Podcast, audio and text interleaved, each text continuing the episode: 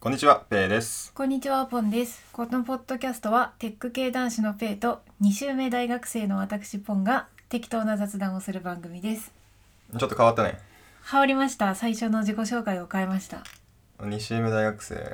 ちょっとね。はい。今日はもうその話で持ちきりにする予定です。オッケーオッケー。じゃあちょっともう、早速聞いていきますか。そうですね。ちなみに今日のこれは結構毎回言ってる気がするけど久しぶりになっていてね。前ちょっ回とがファンの皆さんにはちょっとね、本当に申し訳ないんですけでもど、全世界の心待ちにしている皆さんにちょっと、申し訳ないすぎてもういなくなってるかもしれない前回は1月の末かな 28? だね、うん。うんなので1ヶ月半ぐらい経った半ぐらいかな。うん、ううんうんん。ちょうどだから受験の本番、なんか2週間前ぐらいあそっかやって、だからちょっともうそろそろね、ちょっと本気モードというかみたいな。うん直前期だからもう次に取るのは受験終わった後だと思いますっていう結構前に終わったんだけどね、それね。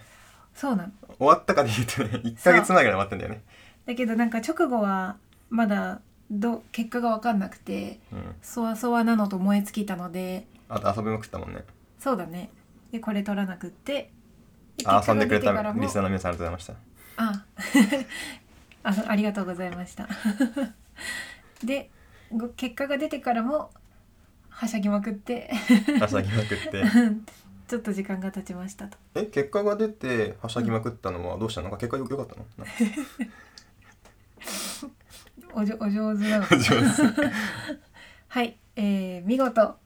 もうあのこれ人数も多い大学だし、うん言っちゃっていいかなと思って言っちゃうんですが、えー慶応大学文学部に合格しましたおー。はいということでゆきちボックス来たもんね。諭吉ボックス来たなんかあのー入学者に対してのいろいろ必要事項とか手続き書類が入った箱が届くんですけどあの通称諭吉ボックスというらしくてバーコードがない本が入ってた ね。非売品の本 が入非って売品の本があの書店のなんとかコードがないやつが来ましたあとあのなんだっけ福王辞典かなあの彼の生涯を書いたみたいなえ知らない。辞典なのかが、へーあの入ってましたねうん。いい機会だし読もうかなと思ったら思った以上に昔の文体はいはい。そういうのそういうのあれ、で ね。そっと閉じたね。なんかさ、日本語ってこの100年とかいう単位ですごい変化してるイメージなんだけどさ。そうだから古文とかまでいかなくても全然文体古いまあす理系の人がそれを一番感じるのは解析概論なんじゃないかな。出た。え読めない漢字がってなる。うんそうだよねちょちょっとしたいい教科書も読めないもんあとね、うんうんあのそれで言うとあのシュレディンガーのさうん「生物とは何か」っていう本がうんうんだったかなタイトルあったと思うんだけどうんうん。がすごい読みづらくてびっくりしたんだよね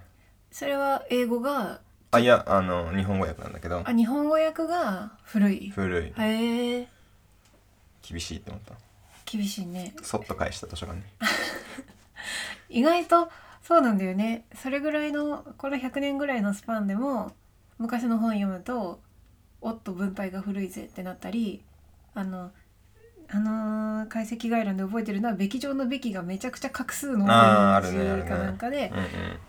うんうんうん、あれって何なんだろうねその日本がすごいこの変化してんのかやっぱ母国語だから変化を強く感じるのか何なんだろうね分かんないねでも英語の文献を私がそんなに読まないからうんうんこの 100, 100年前とかの俺も英語の文献でそんな古いの読まないなぁ読んだらやっぱり違うのかななんかやっぱ統治とかめっちゃ使われてたりとかああとーシェイクスピアとかになってくるとあなんか日本語で言うとこの「ソナタ」みたいに相当するあうんあの U の古い系みたいなやつがあってああ THOU って書いてさそう「ゾウ」なんじゃないかと思うんだけあーど分かんない分かんないけどうんまあね読めないよね読めないね確かになんかなんだろう実際の今との差分以上に精神的なハードルが上がっちゃってあー実際のそのさっき言った「べき上のべきが」みたいな文字数で言うとそんなないのかもしれないんだけどだし一回調べて分かっちゃえばまあねそれの脳内変換でいけるんだけど特に数学の本なんてでもなんかこう精神的にこうすごく距離感を感じてしまってあのえあのさあの新書みたいなサイズのうんうんやつがそれ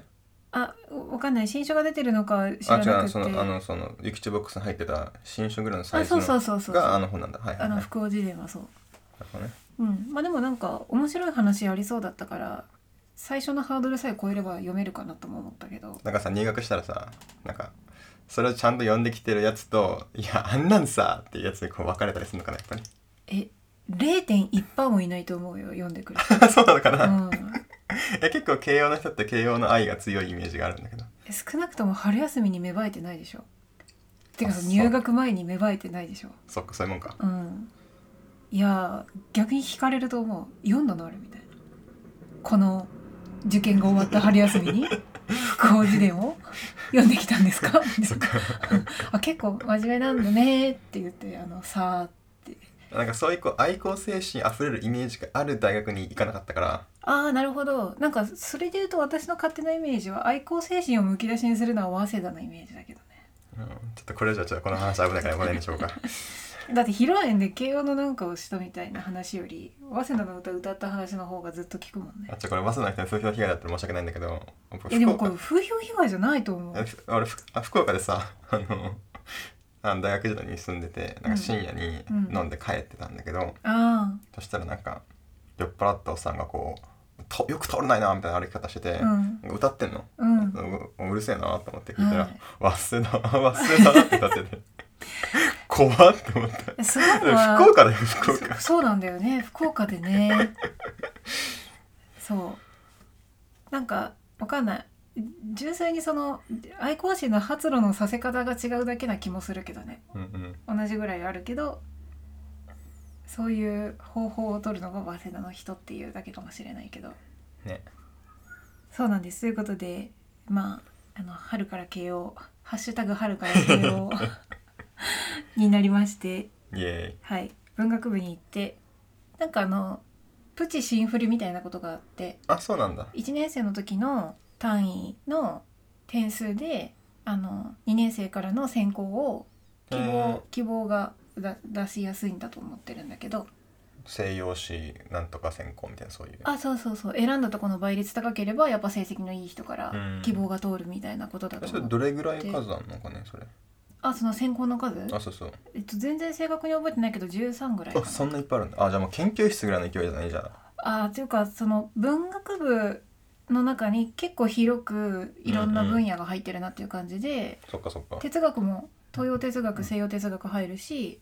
歴史も西洋史と東洋史っていうものすごいざっくりした分かれ方をしても2つに分かれるしうんうんうんとかあとは、えー、となんだ文学史かだからあの西洋文あー学そう史、だよね東洋文学史とか、うんれぶっちゃけいまだに文学部は何してるか分かってないんだよねうん、まああの 文学部も理学部が 何してるかよく分かってない。そっか 数あそっか学科ってずっとけそう計算するのって言われるだよね文学部って理学部ぐらい広いよね広い本当そうだと思そうだよねう、だっうて、ん、法学部とか医学部がものすごく定まってるというか、最初から分かってるだって物理と数学と、まあ、化学とはまあ大学にあったりするけどコンピューターサイエンスも理学部にあったりするからねコンピューターサイエンスが入るのがやっぱりちょっとこうなるほどなって思うし、うんまあ、生物も入るしうんうんうんうんねやっぱこっちがずっと古い本 をあの必死に写経しながら読んでる数学科の隣でうんあの実験してる肺から目が離せないから家族旅行は欠席みたいなあの実験系のウェットの生物科の人たちがいるみたいな、やべえうん、お互いに なんか辛そうって思ってる 本人はあんま辛くないだからまあ文学部もそういう意味で広いんですよすごくそうだねまあなんか面白いのは哲学とか文学とか歴史のそれぞれがかける2って感じ東洋と西洋うんうんうん、でなんか理想的には東洋なんとかをやりたければ第二外国語で中国語をまあまあそうだよね選んでくれることが好ましいと書いてあって、どれぐらい好ましいんだろうねうん、あのん全全然違うの取りましたよっていう声がネットには溢れております。うん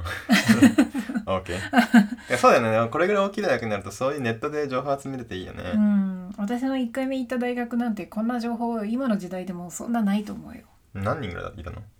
い一学年1学年うん理学部の学年は覚えてないけど数学科は高校の1クラスいなかったね、うんはい30はいはい何人大学全体では覚えてる覚えてないあ ?OK はいあでもしつこいけどあの国立大学の中で日本一キャンパスが小さいかで大学だったんであんまあ絞れたななかなか小さ かった、まあ、最大は北北大あ違うんだっけいや北大のはず北大だってんだっけ北大が一番大きくて私立入れたら違うよね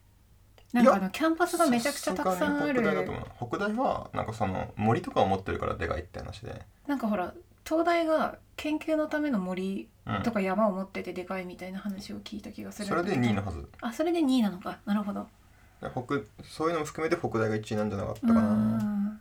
ななんかねあの東大とか京大って東京東東京だって東京京都って言おうと思いながら東京って言ったら東京京都 The next station is Kyoto そう歩いてるとうんいきなり鹿フェンスがあっあ違てったな あのここから先は東大の研究のための敷地ですとかえどこにや山とかあ山とかにはいはいはいここから先は京都のその生物研究のなんとかですみたいなのにぶち当たったりしてうんうんそうなんだっていうものすごい手つかずのあの山みたいなのが大学のそのキャンパスというよりその研究のなんていうフィールドになってることがあるからねねまあだけど元に戻話を戻すとなので今は文学部に行って何の専攻になるかは全くうんうんうん決まってなくって、ただ入学前にこれはね1回目の大学の時どうだったか覚えてないんだけど第二外国語をもう指定しろって初めから今のこの3月俺どうだったっけな12日あのなんだ入学書類うんを提出するんですけど、あの入学金払いましたよっていう証証明とかと一緒に送るんだけどそこでそもそも英語を取らない人もいるんだよね英語以外を2つ取る人もいるんで、へえ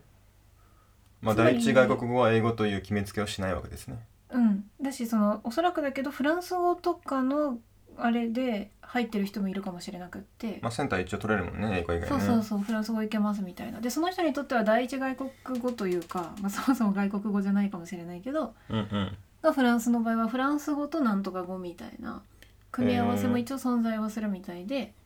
でそれぞれの組み合わせに番号が振ってあって 番号がそれめっちゃありそうじゃんだから英語フランス語だったら17ですみたいなやつではいはいで私はイタリア語を選んだんでイタリアンのはい18 どうでも いいけど18か、はいえじゃあ巻き舌できないじゃんできないちょい今の巻き舌クオリティをああさなる録ほ音どしちゃったらこ面白いんじゃこないから先あの練習するんであ巻き舌 YouTube 見てあいきますあルルルルルルルルルルルルルルルルルル狐を呼ぶ声え巻き舌が入る単語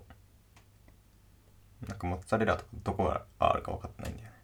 あー、ま、間違いなく負け舌が入るやつフうんなんかあるっけェラーリフェラーフェラーリ2個目の R はリは違うのかなもしかしてトレビアンのレは負け舌かなトレビアンはフランス語な気がするねあそうなんだいやなんか普通に言う可能性あるけどでもイタリア語は多分ボーノだと思うんだよねガあーイビアンにその該当するのはあなるほどなるほどスペイン語だとビエンっていうねミビエンでもイタリア語ってなんかその第二外国語として学べる大学が意外と多くないっていうのを知ってうんうんでうちの大学でも文学部となんとか学部にしかない理工だったかななんか俺の中でうちの大学にイタリア語あるの珍しいからイタリア語にしたっていう人がちょこちょこいてああはそんな珍しいのかな本当にって あはあまあちょっと思っちゃってるその珍しい大学のいい子が東大だからそのっあはていうのはあるのかもしれないそれこそ早稲田に行った子がねあのイタリア語だったんだよねあそうなんだういややっぱ珍しいって言われると取っとこうかな ん なるほどねと思っちゃうあとなんかあの先生が明るいというもっぱらの噂でそうだろうなと思ったのとこれは結構後付けなんだけどもしもイタリアローマとかえ西洋史うんの中世あたりまでをやろうとを将来的に思ったらばラテン語にある程度触れる機会があるかもなと思っていやー俺取ろうかと思ったんだよラテン語一瞬だからそうだとするとイタリア語が分かってるのはうんうんうん、つながりが結構分かりやすい言語なのかなと思って、そういう意味でも面白いかなと思った。そうだやっぱラテン系の言語を取っとくとねうん、であのなんだ哲学とかやろうと思うんだったらドイツ語が好ましいってあ書いてあってーニーチェとかってあれドイツ分かんない。 ?OK あの入試からねあのものすごい勢いでねまさにスポンジだよねあのそう入るのも早いからこう絞ってる気がすそうる今めちゃめちゃに絞ってあのカラカラに知識が抜け落ちていってるんでうんうんうんなんかもうちょっとしたらあのぼちぼち勉強しようかなと思ってる あー世界史もったいないから。まあねまあでうもんいつか復習して帰ってこれるってのが勝ちだと思うからまあいいんじゃないかなと思うけどねうんうんまあまあというわけでまあここでなんだろうねこうあー大学楽しそうだなって話もいろいろいるんだけどさうん、 2週二週1週目数学科だったわけでしょ、 1周目数学科でしたはい多分これ聞いてる人は多分もうそのスーパーマンに見えてるわけですよあの数学がねできてねあの世界一周もできてねおうひょろっと試験受けたら通ったスーパーマンに見えてると思うんだけどそうじゃないことちゃんと説明した方がいいと思うんだ確かに確かになんかそんななんていうやったらできたみたいあ そうなそうそうそう 来た見たかったみたいなことではうんな あい、ちょっと世界史知識入れてくれんやっていうことはちょっとじゃあはいえっとですねでもなんか受験に限らずあのこれぐらいタフなチャレンジだったっていう話は面白いかもしれないから、うんうんえっと、まず勉強を始めたのが勉強日記を振り返って読むとですねそれがまず偉いよね勉強始めた日のうん記録あるんでしょ、そうなんとなくねあのレアなチャレンジになるから記録つけようと思ってとりあえず何かしらの受験しようかなって思い始めたのが去年の3月6日ですね。ちょうど1年ちょっと前ですねはい、でもともと数学科だったって今ペイが言ってくれたようにっていうのがあったんで、まあ、数学使った受験たらを普通とか思ってうんうんなんとなく早稲田の過去問を解いてますね。国語と英語と数学の勉強を始めたみたいですね。これはあれだよね確かあのどうしてその国語の勉強もしたんだろうかっていうので言うとうん言うとなんなぜだかなぜか覚えてる覚えてない。覚えてない んおだあそこあえっ、とまあ俺の記憶で言うと言うとねうん、まず大学に行き直そうかなってうんうんちょっとなんかふと思ったうんうんなんか確かきっかけは世界史をねなんかゲームかなんかで見て面白そうって思ったことだったと思うんだけど、うんで大学に行き直そうっつって自分が得意な数学で勝負できるうん大学をの学科を選んだよねああなるほどそれが社会科学科だったよね ああ忘れてた忘れてそっかそっかそれで受験科目が国語英語数学で古文も入るけどそう漢文が入らないぞっていうのでうんすごくこの時期古文やってますねたそうだよねだからまあ英語もまあまあ、本的にはすごく得意っていう認識はないかもしれないけどまあ普通になんていうかそうだね全然苦手でもなういんうんかなという感じなんでそうそう英語と国語まあ主に古文となんだ数学かうんを勉強し始めて1週間経ってですねですね3月の14日うんちょうど1年前ぐらいですねいやなんかその日の日記的なページにうん、ペローンっていうなんかこここれは無視ですみたいな線が入ってますねこれねそうこの日の勉強の予定を書いたところを打ち消し線で打ち消してあってそうだよあそもそも前提としてその日記っていうより先に今日はこれとこれとこれを勉強するんだってわーっとうん、日々の勉強計画と、まあ、それを達成したかどうかの記録ノートみたいな市販のやつを使ってるんだけど3月14日は数学英語国語ってやろうとしたのを打ち消して、えっと、メモ欄に志望校を慶応文に変えた得意なことじゃなくやりたいことを学ぶための受験にするって書いてある。おーうん、かっこいいかっこいいですねすごく。で、えっと、この日はですね何をしたかっていうとこれなかなかいい戦略だったと思うんだけど世界史の知識というか世界に関する知識が マジでなくて何回も言ってるけどドイツとフランスの場所位置関係どっちが東とかも分かんなかったうんし、世界史用語で何でもいいから10個言えって言われても絶対出てこなくて多分即答できるのが遣隋使と遣唐使ああもう日本史から関係あるあそうなん世界か史だよねみたいなさすがに中学でも習ったみたいなこと、うんうんううんん、うん、しかそれでももっといっぱいあると思うんだけど、確かにうん、それぐらいしか記憶になくってなのでその具体的な勉強に入ったりテキスト選んだりする前に世界史の全体像をめちゃくちゃ解像度低くていいから一回一周見ておきたいなと思ったんだよね。うんなるほどねそうだよねなんかうん、いきなりアウストラロピテクスとか言われてもねみたいなあそうそうなんかその今全体が分かって初めて今の勉強がどの辺っていうのが確かに確かになん目次とかじゃなく分かるからか電子書籍が苦手な理由それだよねポンがねあそうそうそう現在地点が分かりづらいうんうんやっぱ両手に持ってる右の指で挟んでるページ数とうんうん左の指で挟んでるページ数でうんすごく現在位置を確認して読んでるうー感覚が私にとって大事だから、まあ、それに似た感じであの世界史の基本が2時何時間だったか忘れあたー2時間じゃなかったかな2時間でわかる本みたいなやつを買ってきて、結構あれ分厚めだよねもう紙が厚いんだと思うけどさうん、であとイラストとかあの両開きで1個うんのうんエピソードみたいな感じで、あの余白だったりイラストだったり文字間隔だったりたっぷり取ってあるのでうんうんあのページ数が多いんだけど、まあ、それでも当然ふ2時間では読めず、えー、1日ひ喫茶店にこもってこの本を読みましたと。で一番大きかったのは歴史の勉強をまあなんかそれこそ古代とかだけ教科書の触りで読んで終わるみたいなことしかしたことなかった人にとっては、うんうんあちゃんと知ってる最近のそれこそオバマとかまで来て世界史って終わるんだなっていうなるほどねそ子供もをそも終わらないのではない実感したかそうみたいな感覚がねなんかその RPG を一度もエンディングまでやったことがない人がうんその攻略本でもいいから、うんあこんな感じでちゃんとエンディングまで線としてつながってんだなってことを知ることがまずは大事だったっていう、なるほどねはい、ことがはいはいそれが3月14日に14日ですね。で、えっと、15日はうんネットで慶応に受かったっていう人の世界史の勉強の仕方うんうんで目についたすごく高得点を取ったらしい人が買った本をも買ってきてうんうんとりあえず全部1ページか2ページずつぐらいやったでなんか違う気がするなってすごく思った違うっていうのはあその勉強方法とはしいて、はいはいはいでその人の言い分はあの全然流れも意味も分かってなくてもうん問題集を10周すれば嫌でも受かるっていう結構マッチョなやり方だったんですよすげえすごいよね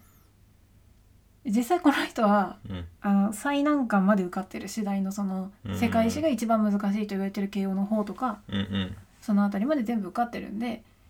あの一つの正解ではあるんだけどうん私は気になっちゃって無理と思ったねうんうんうんうん意味のわからない用語を回答を見ながらずっと書き写すみたいな作業できないなと思ってで3月16日にすごいこの日体調あのワクチンの副反応であー体調崩したんだけどあの赤本買ってきて、えー去年の過去問を解きました。あもういきなり解いたんだそうでこれも、えっと、私の戦略的に良かった2つ目だと思ってて、うんうん一つは初日世界史の勉強初日に2時間で世界史がざっくりわかる本を読んだことうんうん2つ目は勉強を始めた3日目に過去問をとりあえず解いて最終的に何ができればいいのかっていう、いやなんか過去問ってね取ってきたくなっちゃうんだよねあ取っておきたくなる、うんうん、いやそ本当にそうなんだよねねみんなね解かないんだようんだから今や今まだ取れないからって言うんだけど、取れたらいらないんだよね 確かにねそう逆なんだけどどうしてもそういう気持ちが邪魔するけど私の場合はもう0点だって分かってたんでうんうんだったら別にワクチンの副反応で体調崩しててもうんうん0点が0点になるだけなん えそれ実際0点だったので0点だったすげえうんいやでもい分かるものがほ問題文の中になかったうんその答えの中にじゃなくて問題文に何の話してるか分かることが一個もなかったけどはいはいはいだからもう純粋に形式だけ見れたうーんあ50問なんです ねじゃあ1問2点かなとかうんうんうんあ全部記述だから、えっと、選択肢とか記号じゃなくてだから論述でもなくあそう文章で書くとかでもなく用語を一個一個穴埋め形式で答えるうんうんうんき記述が50問なんだなだから漢字とかちゃんと書けなきゃいけないしやっぱ漢字違ってるだってば罰なんかねバツだと思うね。なるほどねうん、厳しいだし例えばうーんあの西洋の西洋というかカタカナの名前でよくあるのがマキャベリとかねあマキャベリとかもあるし中点ああそこね中点イコールとかねイコールが入んなきゃいけない人と入ると罰になる人がいて、えーチャンドラ・グプタって人がいるんだけどあーどうしてもわかん勢いでうんチャンドラ・グプタって分けたくなるんだよね、ないうんぽいから。うんうんでもそれ分けると罰なんだよね。あ確かに分けると罰は確かにまあなんか納得できるよねそうそうそうそう。え、一個だもんっていう。うんうん、のがあるんでなんか綾野工事ってされてるみたいなもんで、うんうんうんそこは絶対に分かれないっていうところなんで、うんうんうんそれを分けちゃいけないとかだからあと選択肢だったら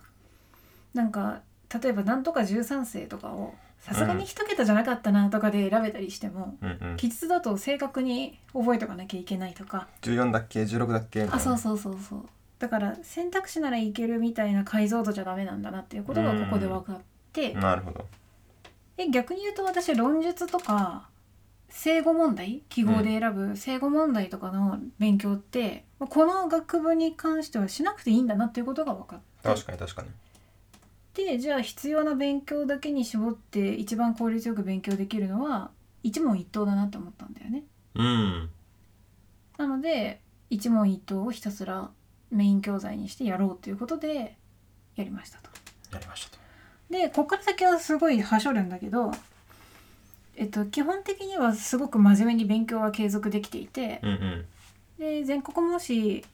を勉強のペースメーカーにしてあ次の試験範囲はここまでなんですねでそこまでやっときますねみたいな感じで進めていって、もしもねその現役生向けだったら範囲がある的な感じだよねうん、意外にねそれはちょうどよくてうんうんすで、に結構進んだ範囲なのかなと思ったら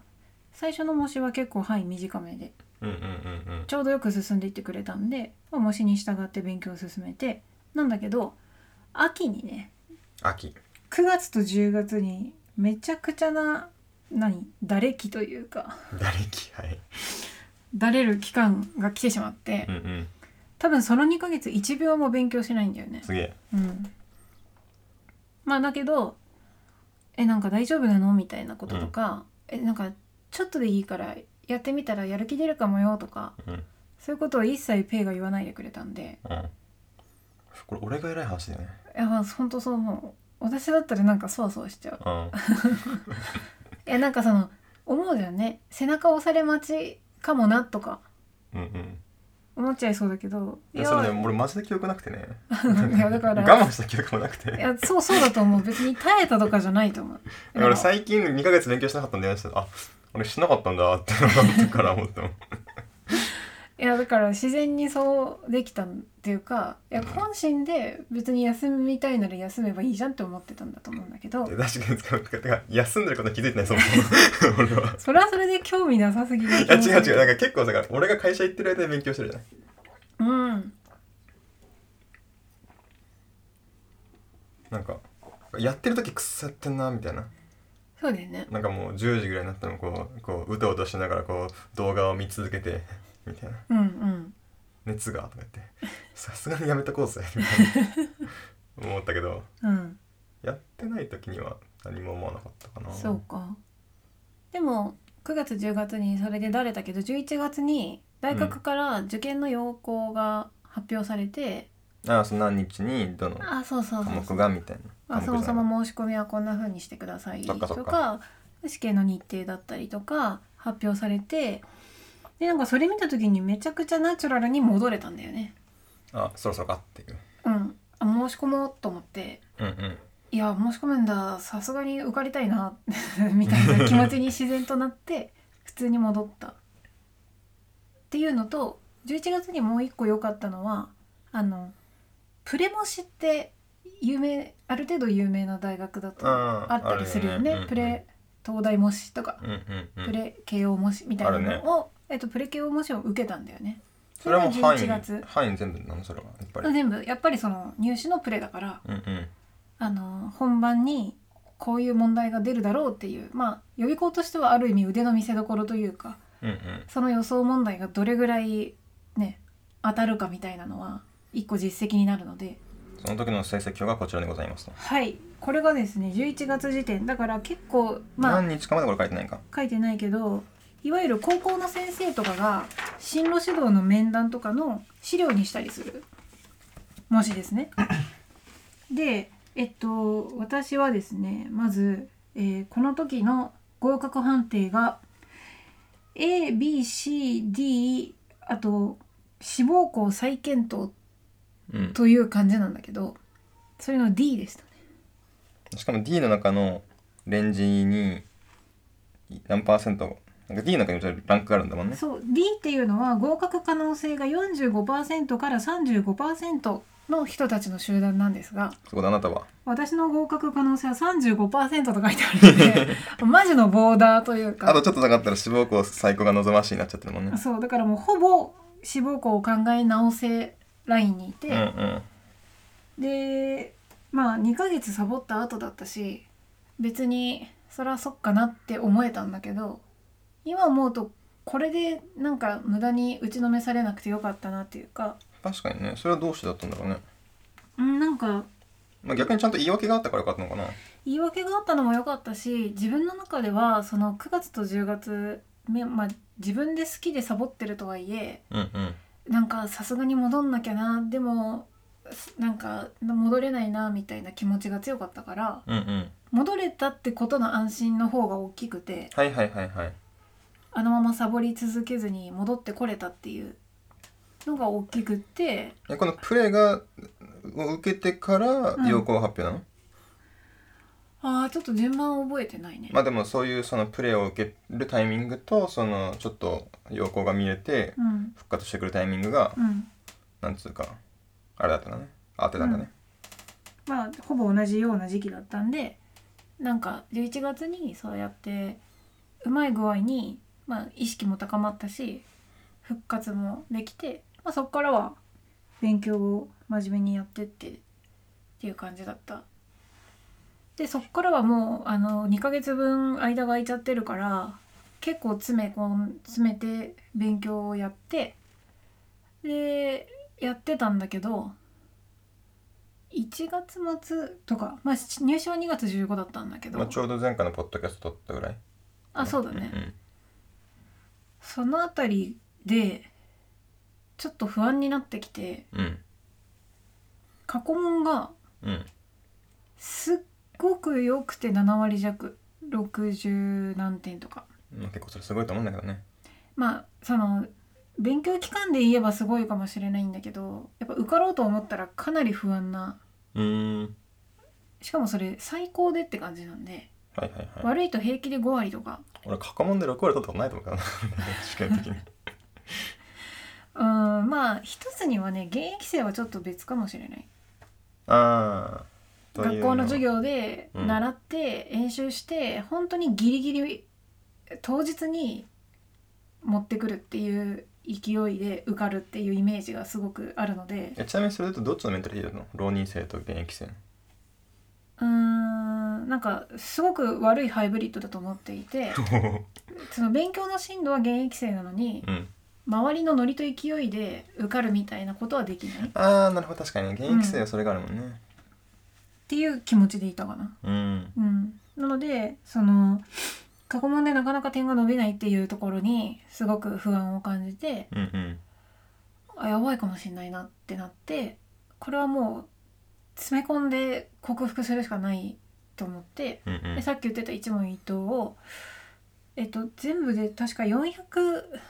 ページぐらいあるんだけどうんで1日130ページぐらいやったら3日で終わるんだなという、うん納金だねうん、ことで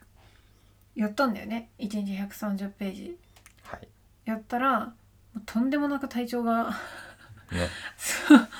悪くなっちゃって最終的にあの新平に問題書を取り上げられるっていう休めっていう、取り上げたわそういえばうん、で横になって世界史の動画とかうんあの授業とかうん見たら意味ないとうん休むことにならないっていうんで世界史から離れなさいって言われてうんうーでもそうした方がいいかもと思って謎にあの受験直前期は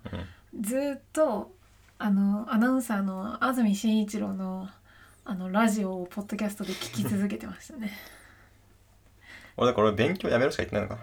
あやめろと言われたことはあるけどやったらっていうのは一度も言われてないすげえあと志望校変えろって言うの俺だよねあそうだね種目を変えたらもうそうだねなんか得意なことよりやりたいことをやった方がいいんじゃないっていうことを言われてまあその日は「そんなの無理だよ」みたいな感じだったんだけどなんか次の日にはめちゃくちゃ本屋さんで本買ってきてあの買いますみたいなことになったね。ねはい俺が偉いなそうね。いい、いい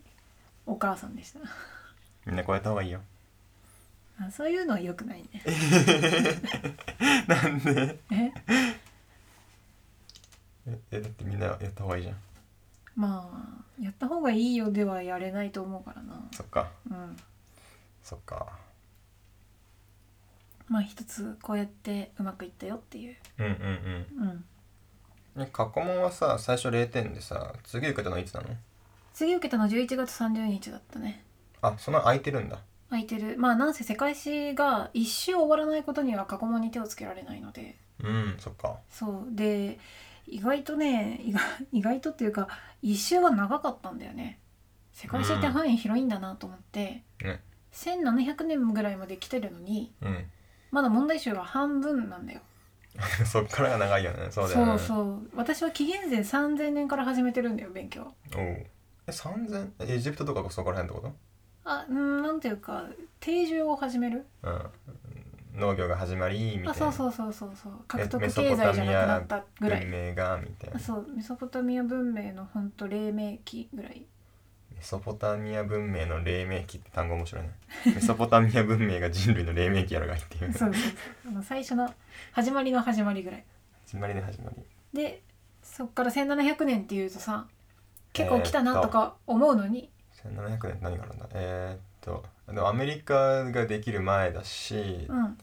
インド会社はできてるぐらいだし、うん、だか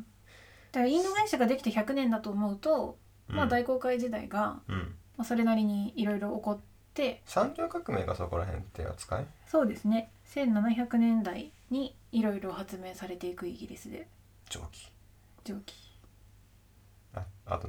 何え あ防防防水機なんだっけ防水防石器防石機とか面繰り器とか面繰り機あのん綿綿の花から糸を紡ぐうんのそかんななことをやってた人間がね今チャット GPT 作りますからねまあねみたいなうんことでまあとにかくその近現代がね私の想像の何倍も長くて、そうだまあ、それで心折れそうになったんだけどよねうんうんうんまあなんとかなったねはいいやようようやりましたないやよくやったなと思うねまあ2ヶ月サボった分辛かったんだろっていう話はあるんだけど確かにねそうそそうれがなかったらねそうそうそうまあでも直前にそれはなんとか詰め込んでだってこれ11月のいつかわかんないけどに受けた模試で世界史が38点だもんねそうこれはね結構ひどい別にこの問題がうん、あの難しすぎたとかは全然ないですねうん、自分に合わない問題ではあったねちょあ振り返しは結構苦手だったんじゃない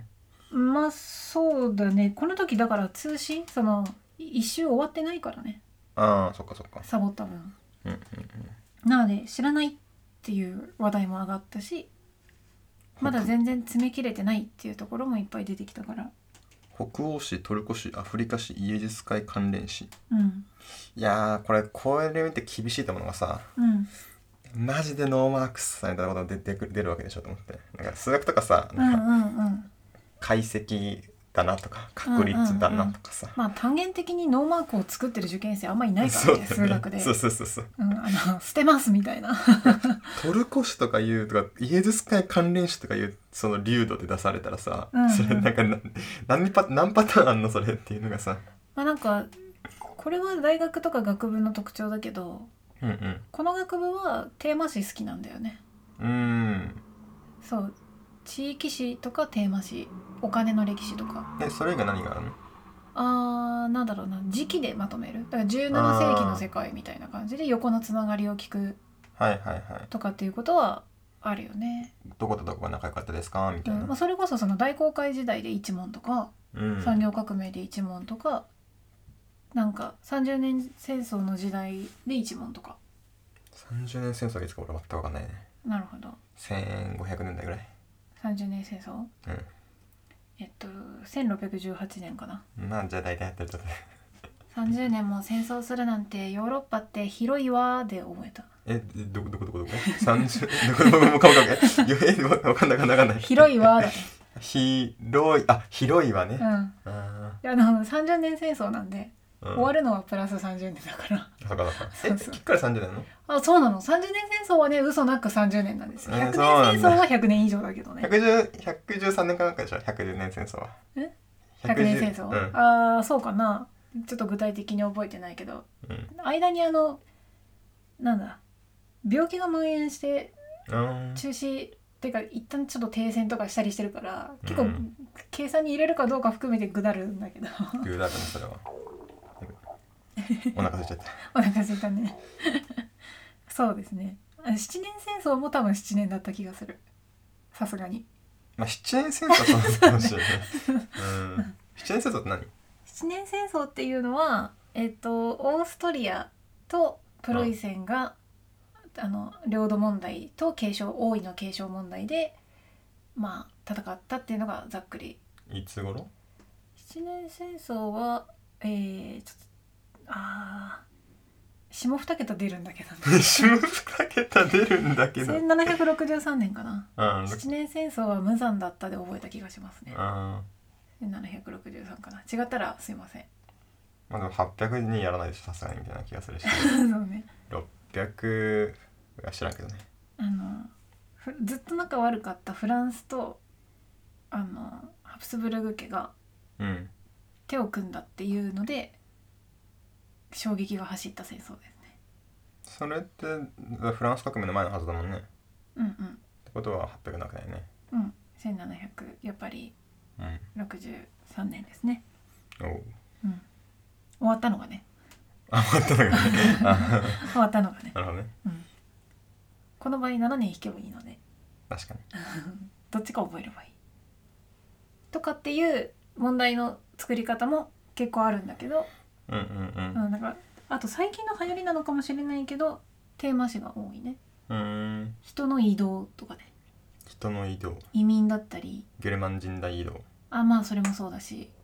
アメリカにイギリスからうん、ね移民移民というかオーストラリアとかねあとねうんうんあと植民活動も一応人の移動だしそうかうんとか遊牧民族が動きましたとかねうんまあ、人 人の移動とか言われたら大体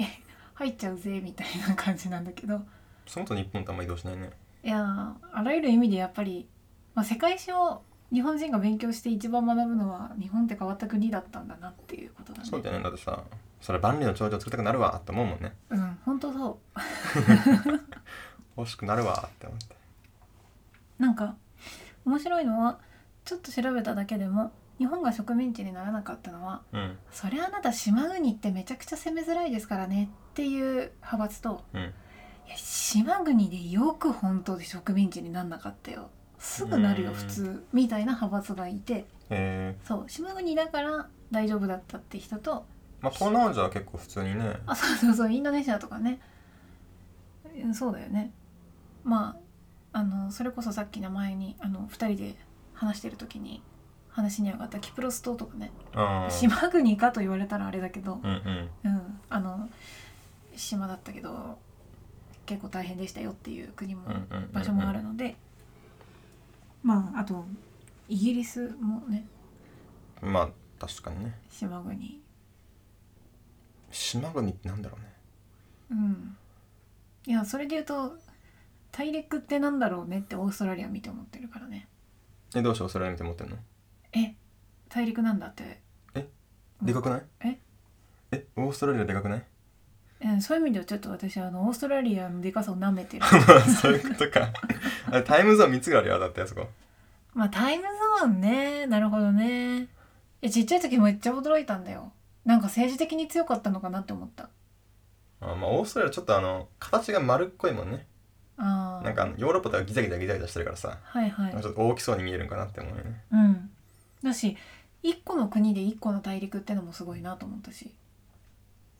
まあそうねうんそう大陸ってそうずっと俺さ思ったことがあってさうんなんか英語でねうんコンティネントっていうウィキペディアのページ見るとねうん定義がいっぱいあるのなんか7個ぐらいあるのはあはあはあはあいや正直なんかその定義を決めてから分けたわけじゃないだろうからああいうまあのねって、すごく大変だよねヨーロッパとアジアは別コンティネントって言うんだよねうんまあ日本語で大陸って言ってしまってるからなんかそのうん1個のねそうだもねのを想像しちゃうからその、まあ、コンティネントと大陸はまあ別なのでみたいなう話はわかるけどんよいやあれ受けるよねヨーロッパ大陸とうんあのあなんかみなんかトルコのに関する問題で、うんトルコはあの地理的なうんあの重要度が高かったと、んなぜならば3つの大陸を結んだからみたいなうん嫌な予感する ぞ と思ってもしかしてヨーロッパとアジアは別カウントですかと思ってうんアフリカとヨーロッパとアジアの3つの大陸を結んでいるからって言われてうんはいと思って、はい なんかさうん、分けるんだと。パナマ運河ができる前はう、ん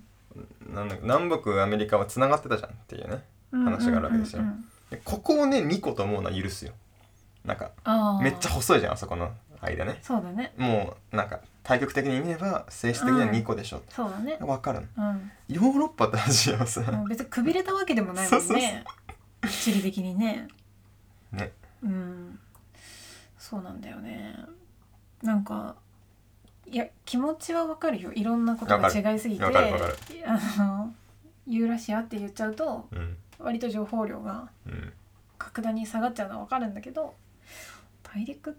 だったらなんか別の名前にしませんだから地域じゃんそれは、っていうなんか10秒現金鉄っていうさはいはい本知ってる知ってるあよ読んでないですうん上下巻に分かれてて、なんか読むとあの知識人として格が上がるっていうイメー ジ、なんかねあれ人間で読める本じゃないんだよなんか そうなんかさこの話いつあるんだろうって話が延々続くんだ よね そうなんだまあまあそれはさておきなんかあそこでは結構また違う大陸の切り方をしててあそうなんだ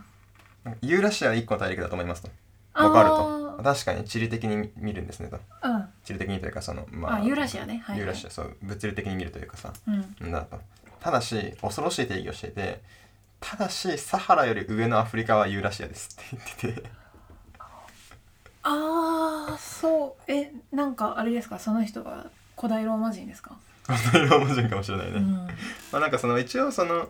その植生とか、うんそののなんだろう傾向というかでい考やもうえるとねっていう植生とかで言われたらね、全く別のものが見えてくるからね、まあやっぱ地中海性気候があるっていうのはねそこにうそうなんだよね地中海ってやっぱりなんかこう、んあらゆることを決めちゃってるというかさ、ね、でもだからジブラルタルがあってさモロ,、モロッコはすごいすごいしたわうん、あの間で大陸が違いますって言われてもさうんそんな変わらんよみたい なねそうだよ気がね。するからねいやだからこう地理的な分け方と政治的な分け方とその、あ地理的なんて言ってもちょチリチリって言っても難しいんだよね地図的そのな、ああそうね地図的なっていうのがいいかう、なん分け方とそのいわゆる気候うんとか植生うんでの分け方と、まあ、政治的なうんうんあるいは歴史的な、あーっていういろんな分け方が考えられた時に、まあ、どれか一つに特化されるとうんどうやったって違和感のある場所が出てきちゃうから、ねまあ実際さそのスエズ運河ができるま前はさうん、うんそのつながってるわけじゃん、うんアフリカとユーラシアって、うんうんだしまあなんかそのメソポタミアとエジプト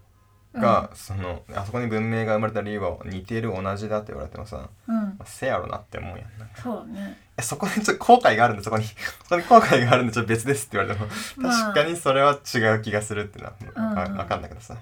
いやなんかそのメソポタミアとなんだエジプトうんはいの話で好きなのはどっちも川の周りに文明が発達したじゃないですか。はいなんだけどなんかわメソポタミアは結構そのそこを統治する民族がなんか変わりまくったんだよねうーんずーっと何人とか何王朝ってことはなくってシュメール人シュメール人アそれッしカかド知ら人ないアムル人みたいな感じでアッカだしもうアッカだ聞いたことあるけどうんでも今アッカは量かを駆逐するか出てきたわなんか誰でしょうグレシャム、グレシャムですオーねケーよかったまあそれ置いといて でもエジプトってずっとエジプトの古王国中王国新王国ってあそれは一緒だったね俺がねエジプト分かったんでラムサス2世だけ だわうんなぜならあの漫画で世界史に出てくるからってだけななるんほだどけどなるほどいやすごい大事な王様だけど新王国の人だねヒッタイトヒッタイトあの単語思いついた単語をすいません言 うと会話は止まるからね定期的に言われるやつだでじゃあなんででしょうって話があるんだよねえその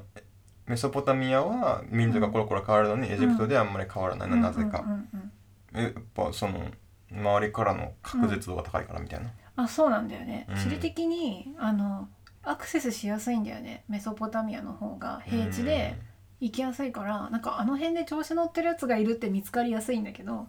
エジプトであの辺で調子乗ってるやつがいるって見つかりづらいっていう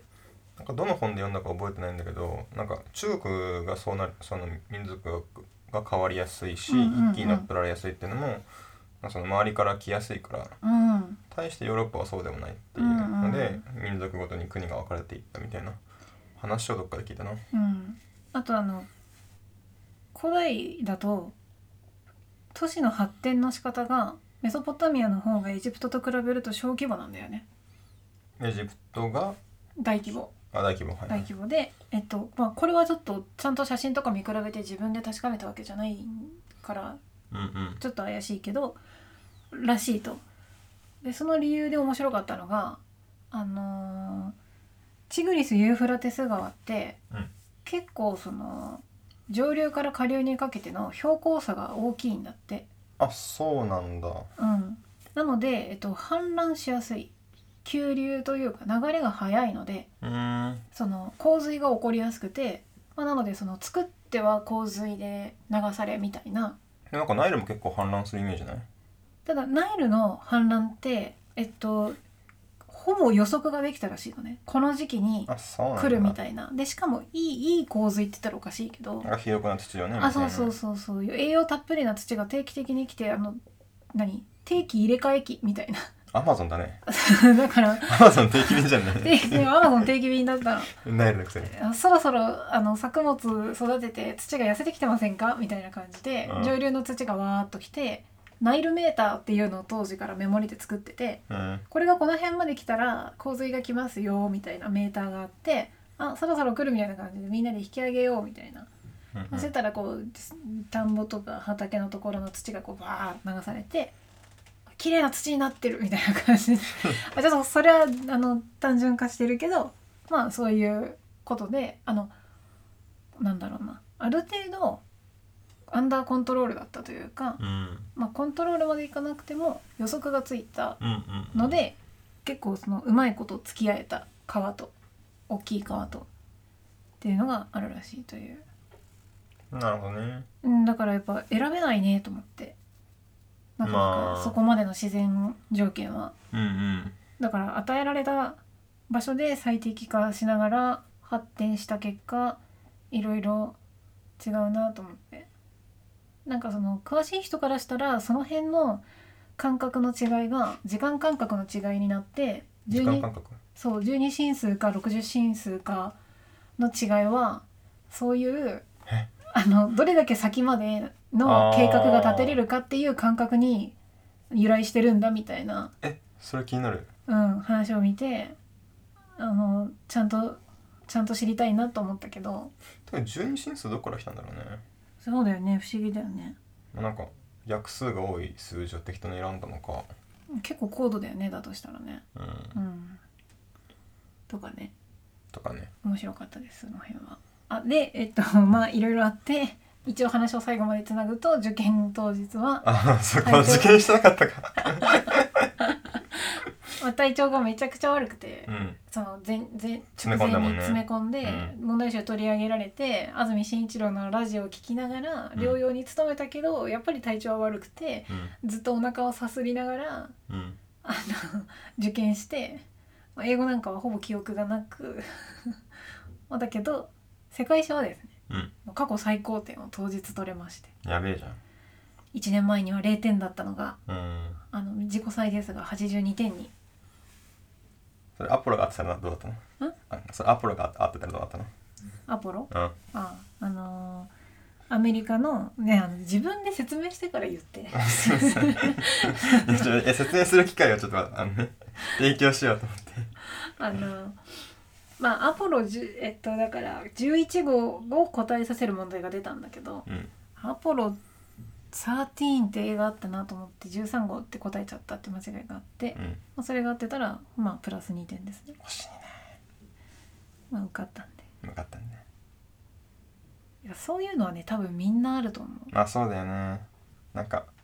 あの語呂合わせだったその語呂合わせは覚えてたはずだけど出せなかったみたいなねそうなんだよね直接思い出せなかったけどあれから逆算すれば分かったじゃんとかうん、とかなんか二択でねうん、ああれより後のはずなんだからってことを思い出してればみたいな冷静に論理でうん答えにたどり着けたなっていうのもあるし単純に答え見てえそれのことかよみたいななんか慶応の文学部があるっていうんですよねなんかあねそうリード文で分からなかったけどなんか運河かなんかがあったよね ああそうだねちょっと説明が大変だけすすいませんど そう答えが運河になる問題が過去問にあってこの時期は何々がたくさん作られたって書いてあってうん何のことかなと思ったら「運河」って答えに書いてあってまあそうですね運河ってさすがにねその世界史勉強する前に押してたもんねうんまあだからなんだろうな用語自体が難しいというよりはそれのことを聞かれてるって気づけなかったみたいな間違い方をすることが多い問題だったね。うんでまあ世界史だけは取れたけど残りの英語と小論文は全く当日の手応えとしては分からなくってまあ合格発表見たら受かっててめでたしめでたしって感めでじだたっしためねでたしこれなんか点数とかっていつかわかんわかんないうん、合格あと違う点数成績開示はあのネットにここを押したら成績を表示しますよってボタンはすでにあるんだけど、うん押すと開示期間外ですって出るからうんそのうち開示期間なるものが来るんだと思ってますねなるほど私も入学してしばらく経ってからあの1回目の時はうん成績開示したもんね、いやでも大学生って2週目がいいよねまあ大学向いてる人にとってはそうだろうね あポンは向いてんのわかんないわかんない それを確認しにい行 やなきんます。かねやっぱみみんなさなんか少なからずあれ思ってたんよりなんかこういう勉強させられるんやっていうのって、少なからずしてると思うんだよね。そうだね。ほとんどの大学生が思ってたのと違うって言うからね。うんなんかこういうこと言うと大学芸にしてから「えなんで調べん調べんかったん?」とか言われるから「いやあのあのあの」みたいなうん。やつやんね。うん。